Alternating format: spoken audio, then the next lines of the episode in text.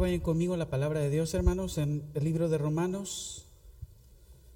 Muchas gracias, pastor, por este honor de poder compartir la palabra de Dios.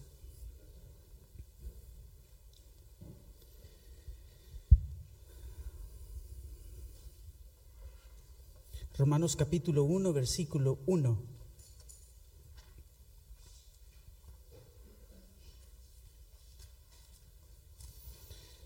Y cuando lo tenga me dice un fuerte amén. No vamos a tener que leer mucho porque solo es un versículo. Y como decía el pastor, eh, le damos gracias a Dios por la obra misionera y este año 2022 va a ser un año muy, muy hermoso porque vamos a eh, implementar lo que decía el pastor, el taller de costura y confección para madres solteras. Necesitamos comprar alrededor de seis máquinas industriales para poder dar clases a estas madres que sus esposos son pandilleros, son alcohólicos, eh, les han pegado, eh, tienen muchos hijos, pero las mamás no pueden dejar a sus hijos y tienen que trabajar adentro de su casa. Entonces les llevamos el Evangelio, pero también queremos enseñarles a trabajar para poder sustentar a sus familias. Así que eh, usted puede ser parte de ello. Y muchas gracias por su apoyo, hermanos. Dice la palabra de Dios, Romanos capítulo 1, versículo 1. Pablo, siervo de Cristo Jesús, llamado a ser apóstol, apartado para el Evangelio de Dios. Quiero que me acompañen en esta oración. Señor, te agradecemos por tu fidelidad. Agradecemos tu bondad y tu misericordia. Gracias Señor porque en tu gran amor tú nos has dado el regalo más grande que es la salvación. Y hoy Señor te agradecemos por tu fidelidad y esa compasión que tuviste al morir en la cruz por nosotros. Hoy te pedimos que tu palabra nos llene, nos confronte pero por sobre todas las cosas que nos sane el corazón y el alma, Señor. Si tú tienes que convencernos de pecado, convéncenos, Señor, para que podamos vivir para tu gloria y para tu honra. Yo te ruego, Señor, que me libres del error y que toda la gloria y toda la honra sea para ti. En el nombre de Jesús, amén y amén.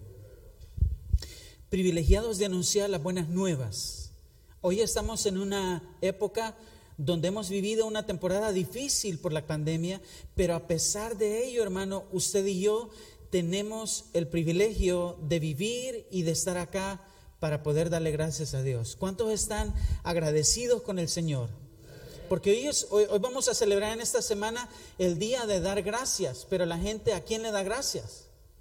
Y si la gente da gracias, bueno, pero no se nota que están agradecidos con Dios. Porque todo el mundo dice, hay que celebrar el Día de Acción de Gracias, sí, pero ¿a quién? ¿Y por qué? Y si tú lo celebras y estás agradecido con Dios, la pregunta es, ¿de verdad vive esa gratitud hacia Dios? ¿De verdad tú vives convencido de que Dios ha sido bueno contigo y que es un privilegio para ti el ser llamado hijo de Dios? ¿Entiendes que ese es un privilegio, hermano? Porque muchas veces nosotros creemos, ah, voy a ir a la iglesia, me baño, me cambio, vivo mi día, voy al trabajo, estoy con los niños, mi esposo, pero pasamos de largo el privilegio que Dios nos ha dado de ser hijos de Él. Y yo no sé si usted entiende la palabra privilegio. ¿Sabe por qué? Yo desde chiquito recuerdo que mi abuelita me ponía a cantar todos los días. A mí me encanta cantar. Se me nota, ¿verdad, hermanos? Por eso es que yo le puse a mi disco, cantar es mi pasión, porque es una pasión para mí. Yo la verdad, hermano, desde chiquito, desde los cuatro años, mi abuelita me ponía a cantar en la sala de nuestro cuarto y me, hacía cantar la misma canción tres horas. Y ella con un palo de escoba en la mano. Y así que no va a cantar, ¿verdad? Pero yo recuerdo que me apasionó tanto cantar y un día me dijo, hijo, cuando usted canta enfrente de la gente, recuerde que es un privilegio. Es un privilegio porque lo está haciendo para Dios y después para lo que lo están escuchando. Yo no sé si tú entiendes que el ser cristiano, hermano, es, un, es un privilegio. Primero porque vives para Dios y después vives para los demás. Hermano, no puedes vivir para ti mismo. Y yo creo, hermanos, que nosotros al entender que somos hijos de Dios, nos damos cuenta de que al tener a Dios en nuestro corazón, somos privilegiados de compartir ese amor que Dios nos ha dado. Somos privilegiados de anunciar las buenas nuevas. Obviamente, el versículo que estamos leyendo Pablo, siervo de Cristo Jesús, llamado a ser apóstol, apartado para el Evangelio de Dios, Solo de ese versículo les voy a predicar en, esta, en este día. Porque solo del primer capítulo de Romanos podemos sacar 10 sermones. Pero le damos gracias a Dios, hermano, porque esta epístola de Romanos, estamos convencidos que Pablo fue el escritor. Teológicamente hablando, los teólogos saben que Pablo escribió esta epístola a los creyentes en Roma un hombre, Pablo, escogido por Dios para anunciar el Evangelio de las buenas nuevas de salvación, el Evangelio de las buenas noticias de salvación por medio de la fe en Cristo Jesús. Pablo, para que tengamos un poquito de contexto, Pablo, anteriormente conocido como Saulo de Tarso, perteneció a la tribu de Benjamín, nació en la ciudad de Tarso, la ciudad ubicada al norte oriental del Mediterráneo, en la provincia de Sicilia, que actualmente es el país de Turquía. Probablemente los primeros años de Saulo, él tuvo aprendizaje acerca de la cultura griega y de su ciudad natal, Tarso. La ciudad de Tarso donde Saulo nació tenía las tres universidades más importantes del todo el imperio romano. Y Pablo, o sea, en aquel momento Saulo, siguiendo la ley mosaica, Saulo fue suicidado al octavo día, lo registra Filipenses capítulo 3, versículo 5, y es probable que haya sido enviado a Jerusalén a los 13 años de edad, era la edad en la que los niños judíos llegaban a ser reconocidos como hombres. Bajo la enseñanza de Gamaliel, Saulo tuvo que memorizar y aprender a interpretar toda la escritura de acuerdo a la tradición de los rabinos. Saulo creció bajo la instrucción y a medida que transcurrieron los años, él comienza a escuchar acerca de una nueva secta que estaba corrompiendo a toda Jerusalén. Saulo y los judíos en Palestina comenzaron a escuchar de este famoso Cristo, de este famoso Jesús, quien usaba el título de Mesías. Y Saulo y los judíos comenzaron a escuchar los prodigios y los milagros y la forma en la que este Jesús enseñaba. Y esto era una ofensa para Saulo. Debido al conocimiento intelectual que Pablo tenía y su habilidad teológica, Saulo se convirtió en uno de los grandes líderes para perseguir a la iglesia y matar a todos aquellos que eran parte de esta secta llamada cristianismo. Saulo presenció el primer apedreamiento, fue Esteban. Y a partir de ese momento, Lucas, el médico, el escritor del libro de los Hechos, lo presenta de esta manera en Hechos capítulo 8, versículo 3. Pero Saulo hacía estragos en la iglesia, entrando de casa en casa y arrastrando a mujeres y a hombres, los echaba en la cárcel. Pero el mismo Lucas también escribe como este perseguidor de la iglesia, como Dios en su infinita misericordia alcanza a una persona que era asesino, que era perseguidor y que era el máximo enemigo de Dios y de la iglesia primitiva, Saulo, para convertirlo de Saulo a Pablo, porque Dios le había escogido para su propósito de predicar y pregonar las buenas nuevas de salvación. Vean lo que dice Hechos capítulo 9 del 1 al 9. Hechos capítulo 9 del 1 al 9. Saulo, respirando todavía amenazas y muerte contra los discípulos del Señor, fue al sumo sacerdote y le pidió cartas para las sinagogas de Damasco para que si encontraba algunos que pertenecieran al camino, tanto hombres como mujeres, los pudiera llevar atados a Jerusalén. Y sucedió que mientras viajaba al acercarse a Damasco, de repente resplandeció en su derredor una luz del cielo y al caer a tierra oyó una voz que le decía, Saulo, Saulo, ¿por qué me persigues? Y él dijo, ¿quién eres, Señor? Y él respondió, yo soy Jesús, a quien tú persigues. Levántate, entra en la ciudad y se te dirá lo que debes hacer. Los hombres que iban con él se detuvieron atónitos oyendo la voz, pero sin ver a nadie. Saulo se levantó del suelo y aunque sus ojos estaban abiertos, no veía nada y llevándolo por la mano lo trajeron a Damasco y estuvo tres días sin ver, no comió ni bebió. Hermanos, el mismo hombre que antes se jactaba de su gran conocimiento intelectual y de todo lo que él había adquirido durante toda su vida, porque Saulo era respetado, hermanos. Obviamente, en los versículos que acabamos de leer, no dice que se cayó del caballo, no menciona la palabra caballo. Si ustedes, muchos, muchos decimos, es que Dios votó del caballo a Saulo, ahí no dice que lo votó de un caballo. Asumimos que en ese tiempo era la forma en la que se transportaban, pero que cayó en tierra y fue humillado por Dios a través del Señor Jesucristo para poder derribar su ego. El mismo hombre que antes se jactaba de su conocimiento y de todo lo que él había adquirido en toda su vida como fariseo, hoy en Cristo se consideraba un siervo, un esclavo. La realidad del Evangelio, hermanos, usted sabe que el Evangelio, hermano, es el regalo más grande que Dios nos ha dado. La realidad del Evangelio, hermanos, es que al que Cristo llama, transforma. Al que Cristo llama, cambia totalmente. Al que Cristo llama, lo va a utilizar no para su gloria de la persona, sino para la gloria de Cristo. Cristo, el, al que salva, lo utiliza para compartir las buenas nuevas. Y esa es una, una identificación que cada creyente debe de tener, hermanos. Que si Cristo te ha salvado, que si Cristo te ha transformado, hermano, tú tienes que compartir lo que Dios ha hecho en ti. No te debe de dar vergüenza. Debes de alzar tu voz y en gratitud al Señor debemos de compartir con otros que Cristo vive en nuestro corazón. Para Pablo era un privilegio ser esclavo de Cristo. Para Pablo era un honor servir a Cristo y a Jesús y a la iglesia. Al igual que Pablo, hermanos, si Cristo no es nuestra motivación, hermanos, jamás podremos compartir el Evangelio.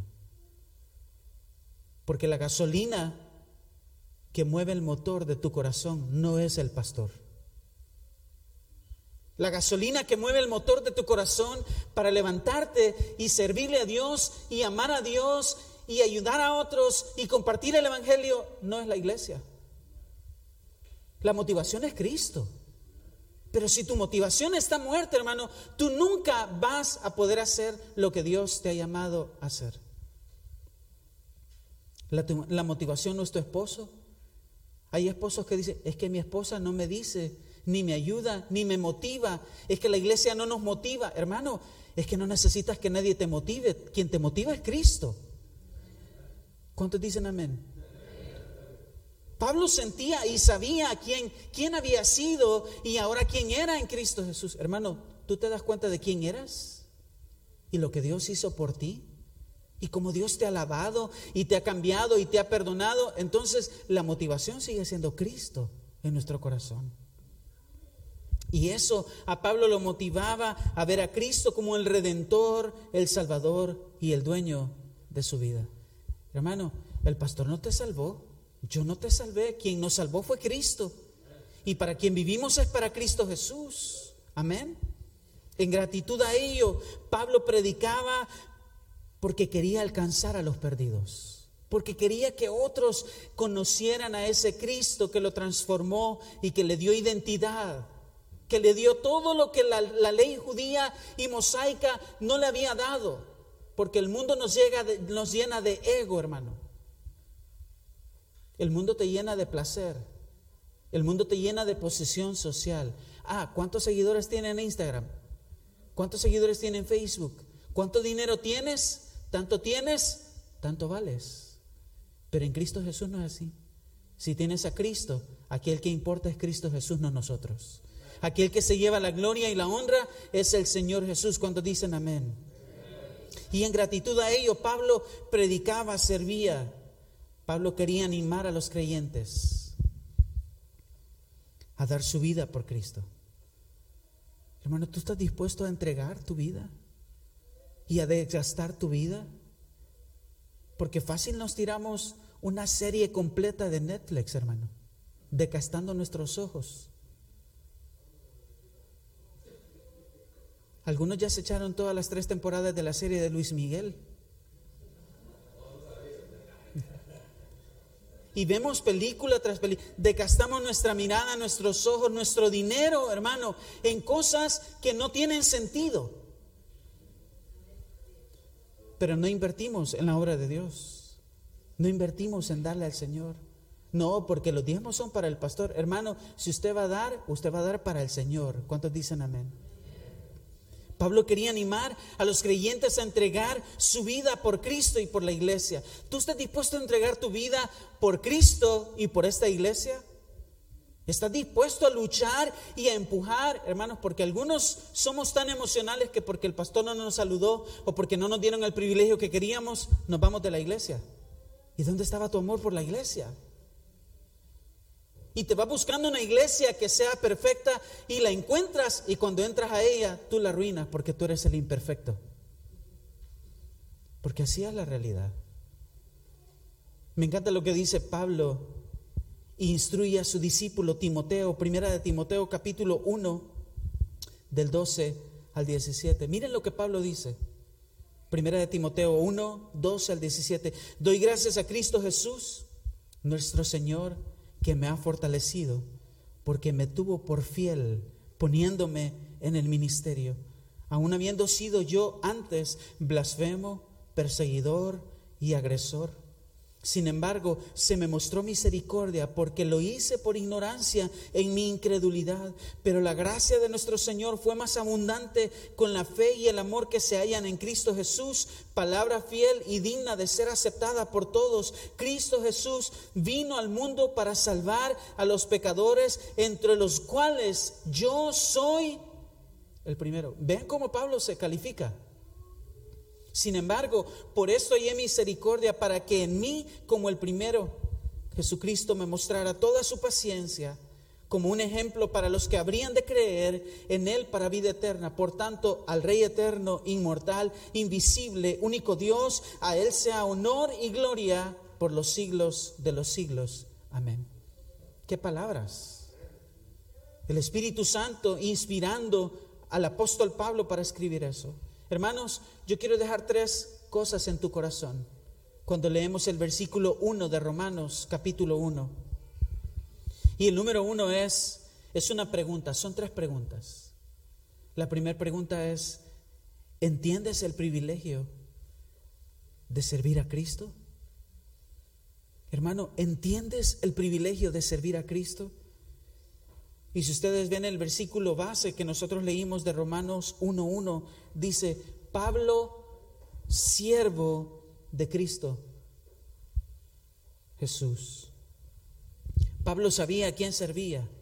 Pablo sabía a quién pertenecía su vida y su servicio. Era para su amo y para su dueño.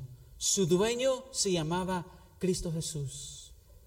Y el Señor lo había convertido en siervo de Cristo Jesús me encanta lo que dice un comentarista. Dice, en los tiempos del Nuevo Testamento habían millones de esclavos. Escuchamos la palabra esclavos en el Nuevo Testamento y me encanta este comentario. Dice, en el tiempo del Nuevo Testamento habían millones de esclavos en el imperio romano, la vasta mayoría de los cuales eran forzados a la esclavitud y mantenidos allí por ley. Algunos de los esclavos más educados y habilidosos ocupaban posiciones importantes en una familia o negocio y eran tratados con respeto considerable. pero la mayoría de los esclavos eran tratados como cualquier propiedad personal y se consideraban apenas un poco mejor que los animales de carga. O sea que si tú eras esclavo, te comparaban con un animal y podían hacer lo que tus dueños querían. Si ellos te querían matar, te mataban y no había problema. Esa era la esclavitud. No tenían derechos bajo la ley y hasta podían ser matados por sus amos con impunidad total. Usted sabe, hermano, que en la palabra de Dios todos los grandes hombres de Dios se consideran esclavos de Dios y siervos de Dios. Me da risa hoy porque la palabra siervo, oh, ahí viene el siervo de Dios, cuando el siervo es el que debería de servir. No es el que tiene una silla especial o una mesa especial para comer. Cuando Jesús vino a esta tierra, no vino a ser servido, vino a servir. Vino a entregar su vida.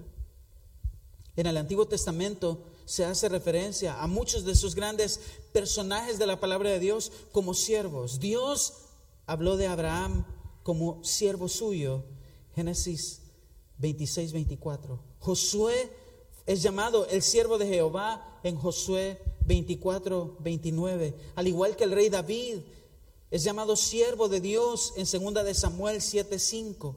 Incluso el Mesías es llamado el siervo justo de Dios en Isaías capítulo 53, versículo 11. De manera que Pablo, como él sabía la escritura, él había entendido que la palabra siervo significa ser esclavo.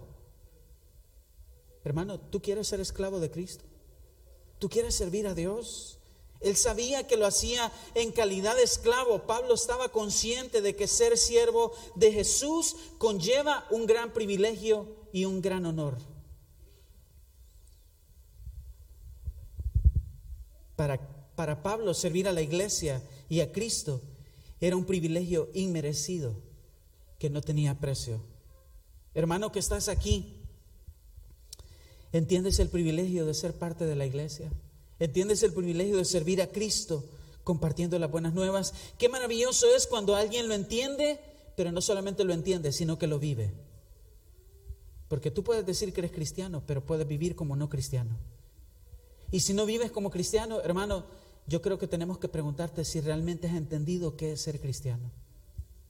Porque las obras nos salvan. Efesios dice que nadie es salvo por obras. Pero las obras son la evidencia que hemos sido salvados. ¿Cuántos dicen amén? Y hay gente que dice, mire pastores, que a mí no me importa lo que la gente diga. Hermano, sí te debe de importar. Porque es tu testimonio. Vivir para Cristo, vivir para la iglesia, vivir para entregar nuestra vida. Pablo aprovechaba toda oportunidad para compartir el Evangelio porque sabía que Cristo lo había llamado a eso. Hermano, Cristo no te llamó a estar perdiendo tu tiempo en las redes sociales. Cristo no te llamó a estar perdiendo tu tiempo en tu trabajo, en tu escuela, con tus vecinos. Cristo te llamó para que tú compartas el Evangelio a otros. Cristo te llamó para que tú le representes como hijo de Dios. Y es que las iglesias están llenas de gente que va con la Biblia en la mano a la iglesia, pero eso no nos garantiza que somos cristianos. Nos vestimos bien bonitos, nos bañamos. Ustedes se ven bien guapos en esta mañana. ¿Cuántos dicen amén? Yo sé que ustedes me ven guapo a mí también. Pero eso no nos garantiza que hemos sido salvados. Porque nuestras obras, nuestra entrega, nuestro servicio a Cristo es lo que demuestra nuestra gratitud ante el Rey de Reyes y Señor de Señores. Ponemos tantas excusas, hermano, para servir. Oh, es que no tengo tiempo. Oh, es que el trabajo. Sí, antes no tenías trabajo y le pedías a Dios un trabajo y cuando Dios te lo dio, cambiaste a Dios por el trabajo. Señor, es que mi familia, es que mi esposo, y somos buenos para poner excusas. Pero hermano, si somos honestos, no hemos hecho ni hacemos lo que Dios espera que nosotros hagamos. Pablo aprovechaba toda oportunidad para compartir el Evangelio porque sabía que Cristo lo había llamado para eso. Por eso el versículo 1 dice, Pablo, siervo de quién? de Cristo Jesús. Hermano, te digo una cosa, la forma tan fría y sin amor de servicio que tenemos hacia Cristo es la evidencia de dónde está nuestra relación personal con Él. No nos tienes que decir que está frío, se te nota, hermano. Algunos vienen a la iglesia porque definitivamente no tienen a dónde ir. Y vienen a la iglesia y a dormirse. Porque aquí lo vemos que nos están llamando al pastor, le están diciendo, venga pastor. Se nota, hermano, dónde está nuestra relación personal con Dios. Yo no sé si usted se acuerda cuando usted estaba enamorado. ¿Cuántos alguna vez se enamoraron? ¿Verdad que se les notaba? Se les notaba y solo de esa persona pasaban hablando y estoy seguro que más de alguna persona les dijo, ay, ya, ya aburrís con eso, ya aburres con esa persona. Eh, el, usted estaba enamorado, hermano. Es que cuando usted está enamorado, se le sale. Cuando usted está enamorado de Cristo, se le sale, hermano. Se le nota. Y Dios quiere que nosotros entendamos que somos siervos del Señor para que su nombre sea conocido. Número dos, ¿entiendes el privilegio de ser llamado cristiano? ¿Entiendes el privilegio de ser llamado cristiano? Porque cuántos, hermano, aquí, no, si usted nos visita por primera vez, no tiene que levantar la mano, pero cuántos de los que están acá que conocemos a Cristo nos sentimos orgullosos de ser cristianos? ¿De verdad? ¿De verdad usted está orgulloso de ser cristiano, hermano? Entonces ame a esa persona difícil que está a su lado. Y algunos vuelven a ver a su esposo así como, Señor, dura prueba me has puesto. Entonces ama a esa persona difícil en tu trabajo, ama a esa persona difícil en tu familia, ama a esa persona que no te cae bien, pero Dios te manda a amar porque la evidencia de que somos cristianos es que amamos a los hermanos los unos con los otros. ¿Entiendes el privilegio de ser cristiano, hermano? Y, la, parte, la segunda parte del versículo 1 de Romanos 1 dice, llamado a ser apóstol. Dios llamó a Pablo, no crean que lo, lo votó, decimos del caballo que la Biblia no dice, pero decimos que Dios lo llamó a algo, hermano, Dios te ha llamado a algo a ti. Pablo creía y estaba consciente de quién le había llamado en la salvación, era Cristo. Y Pablo pasó por todo lo que pasó para que él pudiera compartir su testimonio. Miren lo que dice Hechos de los Apóstoles, libro de Hechos capítulo 9 del 10 al 16. Había en Damasco cierto discípulo llamado Ananías y el Señor le dijo en una visión, Ananías, y él dijo, heme aquí, Señor. Y el Señor le dijo, levántate y ve a la calle que se llama derecha y pregunta en la casa de Judas por un hombre de Tarso llamado Saulo. Vean qué conocido era Saulo. Porque miren lo que dice Ananías, porque aquí está orando. Y ha visto en una visión a un hombre llamado Ananías. Esto Dios se lo está diciendo a Ananías, que entra y pone las manos sobre él para que recobre la vista. Y aquí está la respuesta de Ananías. Pero Ananías respondió, Señor, he oído de muchos acerca de este hombre. Cuánto mal ha hecho a tus santos en Jerusalén y aquí tiene autoridad de los principales sacerdotes para aprender a todos los que invocan tu nombre. O sea que Ananías sabía que Pablo, mire, volaba cabezas. Y dice, pero el Señor le dijo, ve porque Él me es instrumento escogido para llevar mi nombre en presencia de los gentiles, de los reyes y de los hijos de Israel, porque yo le mostraré cuánto debe padecer por mi nombre. La palabra padecer es sufrir. Hermano, Dios llamó a Pablo a sufrir por el Evangelio. Hermanos, aun cuando nosotros no lo merecíamos, Cristo nos llamó a salvación. Pablo no lo merecía, tú no lo mereces, nadie de los que estamos acá no merecemos nada, pero Cristo nos alcanzó y nos llamó de la luz de las tinieblas hacia su luz admirable. Y ahora somos representantes de esa luz. Me encanta lo que dice Pablo, Pablo a la iglesia de Corintios en 2 de Corintios capítulo 5, versículo 20, por tanto somos embajadores de Cristo, como si Dios rogara por medio de nosotros. En nombre de Cristo rogamos reconciliados con Dios. Hermano, te tiene que importar lo que la gente dice de ti. Porque tú estás representando a Cristo. ¿Cómo lo estás representando en esta mañana?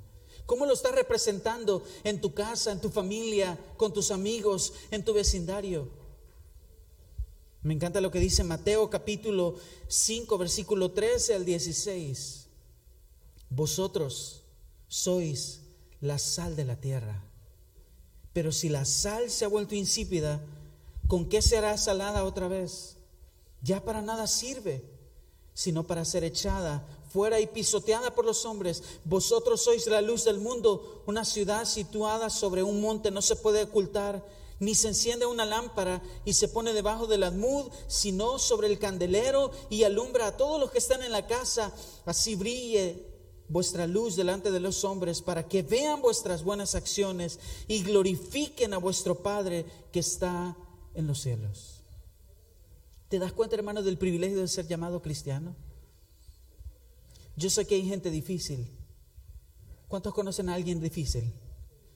Que usted dice, Señor, ayúdame, por favor, con esta persona. Pero Dios te ha mandado a ser representante de Cristo Jesús. Primera de Pedro capítulo 2 versículo 12 dice, mantened entre los gentiles una conducta que irreprochable. No dice en la iglesia, porque en la iglesia también nos comen, hermano. ¿Cuántos dicen amén? No, si aquí en la iglesia, hermano, usted es bueno para criticar. Cuando vemos a alguien que cayó, ahí dice el dicho, del árbol caído, todos hacen leña. Pero Dios nos ha mandado a amar, a levantar, a apoyar, a dar la mano para que, el, que aquel que ha caído, hermano, sea convencido de pecado y lo ganemos para Cristo. Mantener entre los gentiles una conducta irreprochable a fin de que aquello que nos calumnian como malhechores, ellos por razón de vuestras buenas obras, al considerarlas, glorifiquen a Dios en el día de la visitación. Hermano, Dios te ha mandado y te ha llamado a ser luz. Dios te ha llamado a ser sal. Aquí se va, aquí se, se vale el dicho que es todo lo contrario. Yo quiero ser salado. Porque en nuestro país, El Salvador, ser salado es una persona que tiene mala suerte. Pero en la palabra de Dios, Dios nos manda a hacer sal. Porque la sal da gusto. No podemos perder el tiempo, hermano. La salvación de los perdidos era la prioridad de Pablo. ¿Cuál es tu prioridad? ¿Tu prioridad es tu carro? Tu prioridad son los bienes materiales, tu prioridad es el trabajo. Te digo una cosa, hermano, si mañana te mueres, ¿qué te llevas de aquí?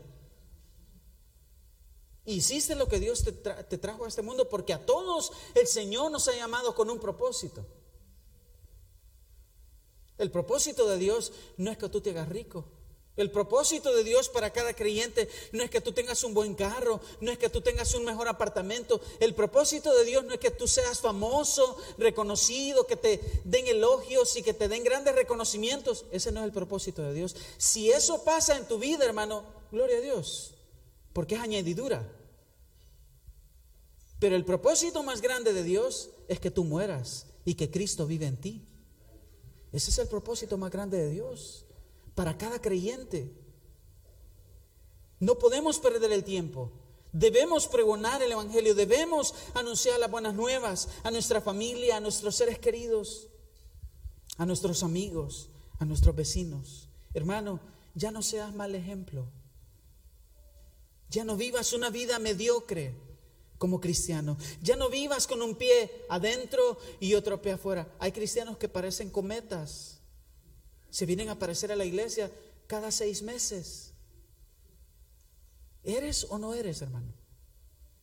¿Eres parte o no eres parte? Y conste, hermanos, algunos me están viendo bien enojados. Conste, el pastor no me dijo que predicara de esto, ni sabía de qué iba a predicar. Pero realmente, hermano, la iglesia necesita entender que debemos despertar y que no podemos perder el tiempo porque Cristo viene por nosotros. Vive como cristiano y proclama a Cristo. ¿Entiendes el, privilegio de ser llamado cristiano, hermano? Yo sé que es difícil, hermano, pero donde más debes de demostrar que eres cristiano es en tu casa. Porque aquí levantamos las manos, venimos de la mano agarrada de la esposa y del esposo, pero en la casa hay chancletazos, cacerolazos, malas palabras, enojos, violencia. Y aunque usted no lo diga que no, hermano, se le nota que es enojado en la cara. ¿Cuántos dicen amén?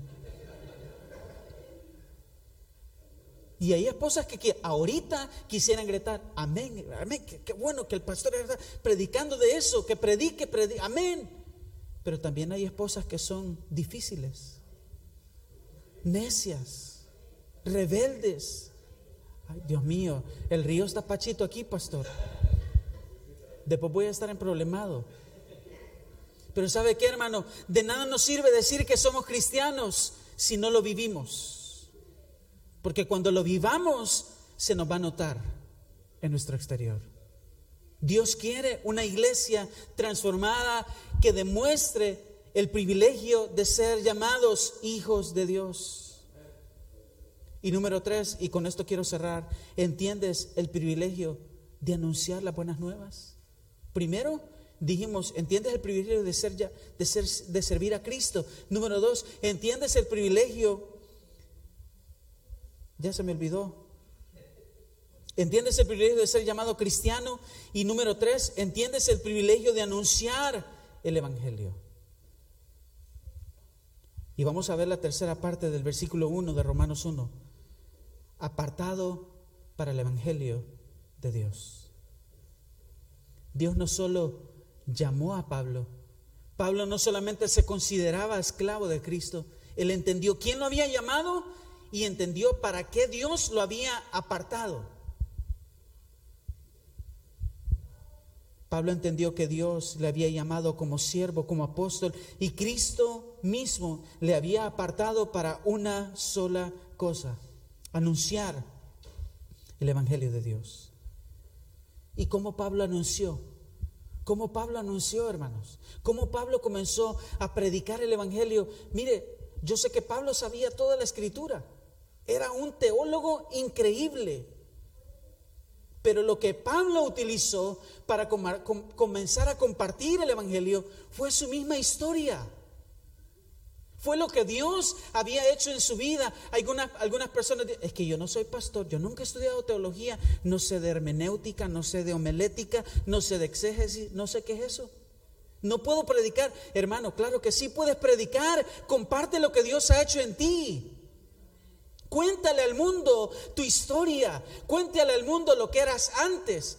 Obvio, si has cambiado, vas a sentirte orgulloso. Si todavía sigues la misma vida, entonces debemos de orar por tu conversión. Para que haya un antes y un después. Nuestro testimonio consta de tres partes. Cómo era nuestra vida sin Cristo. Cómo fue nuestra conversión y ahora cómo es nuestra vida con Cristo Jesús. Y eso fue lo que Pablo comenzó a hacer. Mire lo que dice Hechos capítulo 26, versículo 12 al 23. Ocupado en esto, cuando iba... Esta es una narración de Pablo. Ahora Pablo está narrando su historia, su testimonio, y no a cualquier persona. Se la está contando a un rey, al rey Agripa. Y dice, Hechos capítulo 26, versículo 12, ocupado en esto cuando iba para Damasco con autoridad y comisión de los principales sacerdotes al mediodía, oh rey, yendo de camino, vi una luz procedente del cielo, más brillante que el sol, que resplandecía en torno mío y los que viajaban conmigo. Y después de todos caímos al suelo, oí una voz que me decía en el idioma hebreo, Saulo, Saulo, ¿por qué me persigues? dura cosa te es dar cosas contra el aguijón. Entonces dije, ¿quién eres Señor? Y el Señor dijo, yo soy Jesús a quien tú persigues, pero levántate y ponte en pie, porque te he aparecido con el fin de designarte como ministro y testigo, no solo de las cosas que has visto, sino también de aquellas en que me apareceré a ti librándote del pueblo judío y de los gentiles a los cuales yo te envío, para que abras sus ojos a fin de que se vuelvan de la oscuridad a la luz y del dominio de Satanás a Dios, para que reciban por la fe en mí el perdón de pecados y herencia entre los que han sido santificados. Por consiguiente, oh rey Agripa, no fui que mi versión dice, no fui desobediente. Hermano, muchos de los que estamos acá nos caracterizamos por ser desobedientes. Dios te llamó a hacer algo y no lo haces. Dios te llamó a decir algo y no lo haces. Pero Pablo dice, por tanto, oh rey, no fui desobediente a la visión celestial sino que anunciaba primeramente a los que estaban en Damasco y también en Jerusalén y después por toda la región de Judea y aún a los gentiles que debían arrepentirse y volverse a Dios haciendo obras dignas de arrepentimiento. Por esta causa algunos judíos me prendieron en el templo y trataron de matarme. Así que habiendo recibido ayuda de Dios, continúo. O sea, Pablo está contando porque lo están juzgando en frente de un rey. Continúo hasta este día testificando tanto a pequeños como a grandes, no declarando más de lo que los profetas y Moisés dijeron que sucedería, que el Cristo había de padecer y que por motivo de su resurrección de entre los muertos, Él había de ser el primero en proclamar luz tanto al pueblo judío como a gentiles. Hermano, algo que caracterizaba a los hombres de Dios era su obediencia a Dios. Pablo fue obediente en su llamado de proclamar las buenas nuevas. Es que Pablo recibió las buenas nuevas de Cristo mismo. Y lo que recibió por gracia, lo dio y lo daba por gracia a los que necesitaban escuchar. En los tiempos de, de Pablo, porque nosotros decimos buenas nuevas y buenas nuevas. ¿Y usted sabe qué significa eso, hermano? ¿De dónde viene esa frase de buenas nuevas? En los tiempos de Pablo, el emperador, que era la máxima autoridad del imperio, exigía que el pueblo lo viera como Dios. Y frecuentemente el César, el emperador, se paraba en la plaza principal de la ciudad y gritaba, buena nueva. La esposa del emperador va a tener un hijo y todo el pueblo lo aplaudía. Esa era la buena noticia. Y de repente el emperador otra vez salía a la plaza principal y gritaba, buena nueva, el hijo del emperador ha llegado a la edad adulta. Y así, entonces la, la gente del pueblo entendía la frase buena nueva. Pablo quería asegurarse de que sus lectores entendieran que las buenas nuevas que Pablo proclamaba no pertenecían a la orden del emperador. Venían totalmente del corazón misionero de Dios mismo para salvar a los pecadores. El hecho de que procedían de Dios significaba que Dios era la fuente misma del anuncio principal de las buenas nuevas de salvación. Las buenas nuevas no proceden de un hombre, sino proceden de Dios mismo. Nadie merece escuchar las buenas nuevas mucho menos ser salvado por ellas. Pero ¿cómo no vamos a anunciar las buenas nuevas de gozo, las buenas nuevas de salvación después de saber y reconocer de dónde Dios nos ha sacado? ¿Cómo no vamos a anunciar eso, hermano? ¿Cómo no vamos a anunciar y vamos a compartir lo que Dios ha hecho en nuestras vidas? Porque, hermano, tú y yo estábamos perdidos en delitos y pecados. Y tú y yo íbamos en un rumbo directo al infierno y a la condenación. Pero Dios tuvo misericordia de nosotros. Tú y yo estábamos perdidos, hermanos. Así como lo está el mundo sin Cristo. Pero Dios en su infinita misericordia nos escogió para que nosotros le conozcamos a Él. Te digo una cosa, hermano, tú no escogiste a Dios. El Señor te escogió a ti.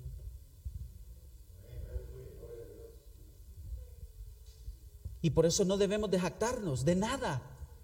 Ni debemos de decir, Señor, ¿y por qué me pasó esto malo a mí? Mire, hermano, yo viví años y años y años enojado con Dios y enojado con mi mamá, mi mamá biológica que nos había abandonado. Y yo resentido, resentido y resentido y enojado y amargado. Hermano, no había entendido el Evangelio hasta que leí la conversión de Pablo y me di cuenta que todo lo que yo había sufrido de malo, tú has sufrido abusos, engaños, te han menospreciado, te han maltratado, te han abusado, te han mentido, te han defraudado. Hermano, te tengo una noticia. El Evangelio no es psicología. Tú te mereces eso. Y además de eso, te mereces el, el infierno eterno.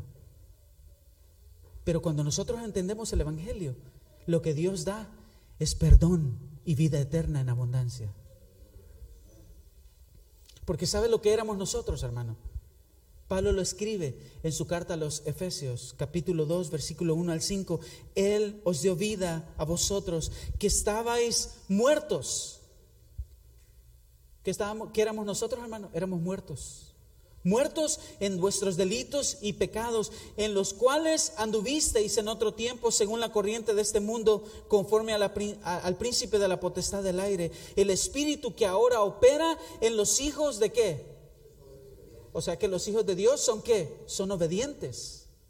Los hijos de Satanás son desobedientes. Y mire el versículo 3 dice, en los cuales también todos vosotros, en otro tiempo vivíamos. ¿En qué vivíamos? En las pasiones de nuestra carne, satisfaciendo los deseos de la carne y de la mente, y éramos por naturaleza hijos de ira, lo mismo que los demás. Pero me encanta el versículo 4 de Efesios capítulo 1. Pero Dios, que es rico en misericordia, por causa del gran amor con que nos amó, aun cuando estábamos muertos en nuestros delitos, nos dio vida juntamente con quién? Con Cristo. Por gracia habéis sido salvados. ¿Cuánto glorifican al Señor por esa gracia? ¿Cuántos le pueden aplaudir al Señor porque no la merecíamos?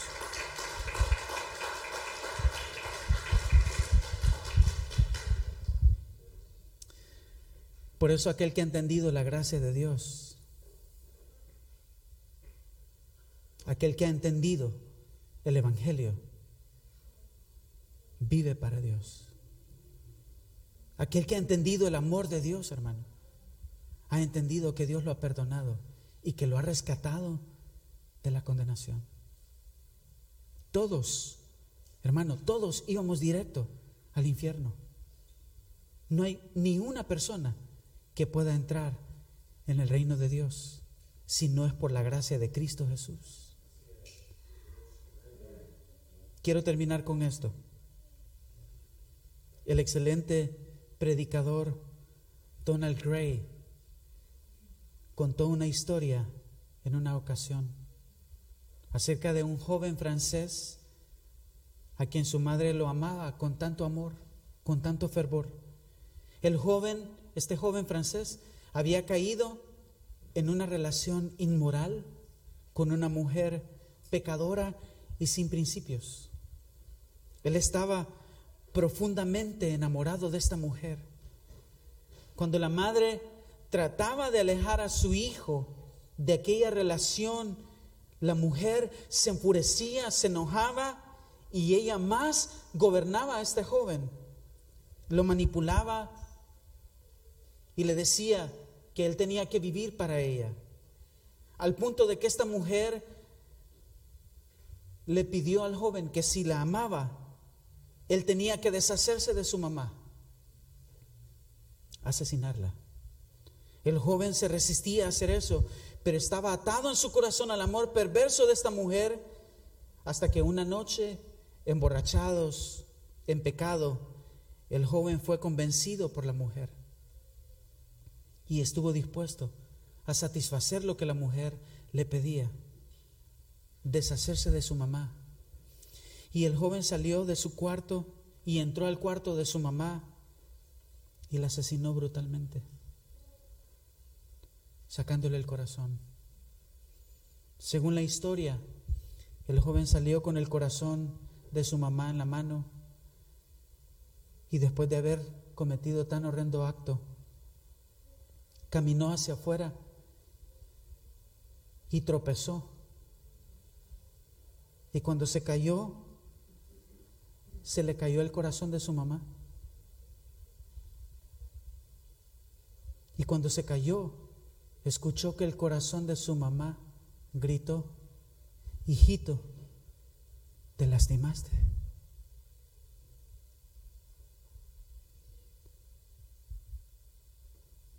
Donald Gray, al contar esta historia, afirmó, esa es la manera sobrenatural en la que Dios nos ha amado. Nosotros matamos a Cristo en la cruz del Calvario. Nosotros fuimos quien le pusimos los clavos en las manos y en los pies. Nosotros le atravesamos la lanza en el encostado. Nosotros le pisoteamos, nosotros le escupimos, lo humillamos hasta matarlo y aún ahí, en la cruz del Calvario, Cristo dijo, Padre, perdónalos, porque no saben lo que hacen. Hermano, solo ahí es que entendemos la gracia sobrenatural de nuestro Señor y Salvador. Solo ahí es que entendemos que esto de proclamar el Evangelio es un privilegio inmerecido.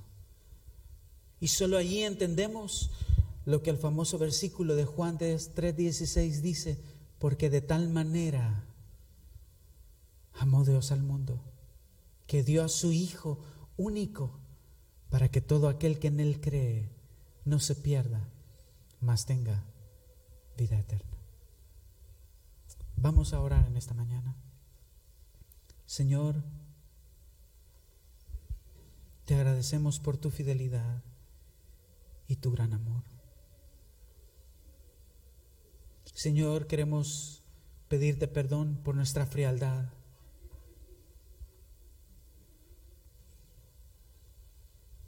Señor, gracias por convencernos de pecado Gracias Señor porque en esta mañana podemos entender tu gracia y tu misericordia. Gracias por hombres como Pablo,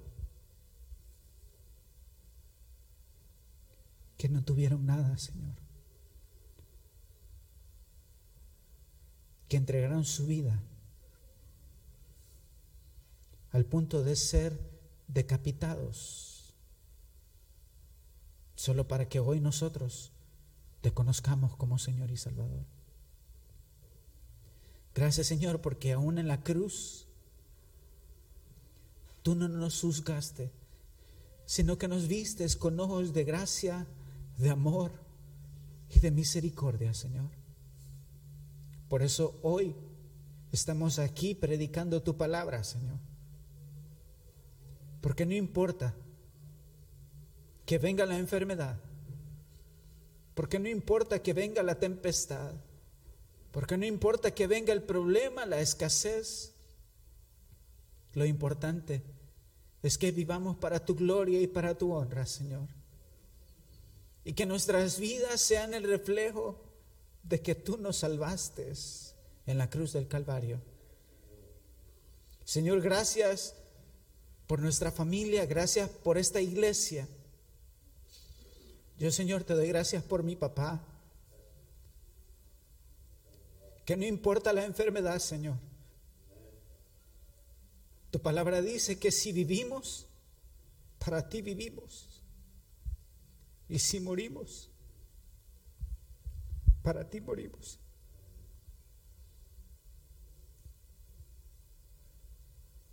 Padre, gracias. Que podamos desgastar nuestras vidas, nuestras voces, nuestras manos, nuestros pies, para que tu nombre sea glorificado y sea exaltado. Y que nuestras manos reciban para dar y dar, para que otros te conozcan, Señor.